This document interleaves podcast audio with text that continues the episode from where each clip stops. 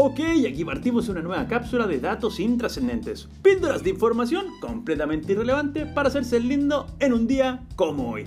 Y un 16 de junio de 1903, Henry Ford funda la Ford Motor Company. Y pese a que el bueno de Henry ya tenía cierta historia fabricando automóviles, como lo vimos en este espacio el día 4 de junio, sería con esta compañía con la cual lograría trascender a la eternidad no solo por ser la primera empresa del mundo en donde se estableció la producción en cadena, sino que también por ser, en 1926, la primera corporación en el planeta en implantar jornadas de trabajo de 8 horas y una política de sueldo mínimo que duplicaba la de otras empresas. Todo con el propósito de atraer a los mejores empleados y sin la necesidad de ninguna ley, burócrata o sindicalista, sino que con el puro fin de tener una compañía de clase mundial. Tal y como la que nacería un día como hoy de 1911, cuando en Nueva York se funda la International Business Machine Corporation, más conocida por la sigla IBM, y que, por número de trabajadores, hoy en día es la segunda empresa de mayor tamaño del mundo, con más de 425.000 empleados en más de 200 países, como por ejemplo Hungría, país en donde un 16 de junio del año 1956 fueron ejecutados los líderes de las primeras manifestaciones en contra del gobierno desde el fin de la Segunda Guerra Mundial,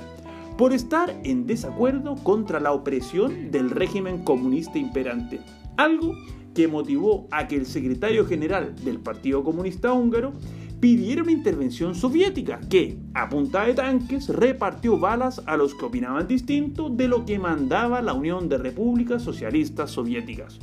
país del cual era originaria la capa de Valentina Tereshkova, y quien, un día como hoy, pero de 1963, se convirtió en la primera mujer en ir al espacio a bordo de la cápsula Vostok 6 y tan solo con 26 años, siendo hasta el día de hoy la mujer más joven en hacerlo.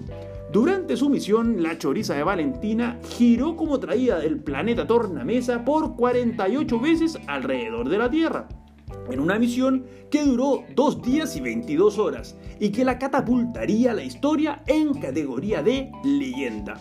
tal y como su Alteza Real Michael Jordan, quien en un 16 de junio de 1996 llevaría hasta lo más alto a sus Chicago Bulls para alzar la corona de la NBA, luego de derrotar por 87 75 a los Seattle Supersonics, logrando así no solo el primer campeonato de una trilogía luego de la vuelta de Jordan tras su primer retiro, sino que además coronaría una temporada con un récord de 72 triunfos y solo 10 derrotas durante la temporada regular, la cual una vez logrado el campeonato, inmortalizaría a este plantel como el mejor equipo de básquetbol de todos los tiempos, pasando así a ocupar un sitial destacado en la historia. Aunque por cierto, no tan relevante como el lugar que ocupa el bueno de Helmut Kohl, quien murió en un día como hoy de 2017, pero que será recordado eternamente por haber sido nada más y nada menos que el canciller que logró la reunificación alemana en 1990, poniendo así fin a largos 41 años de división en un mismo país por obra y gracia de un muro mandado a construir para impedir que los alemanes del este, bajo el régimen soviético, se fueran libremente al régimen del oeste, que era un país libre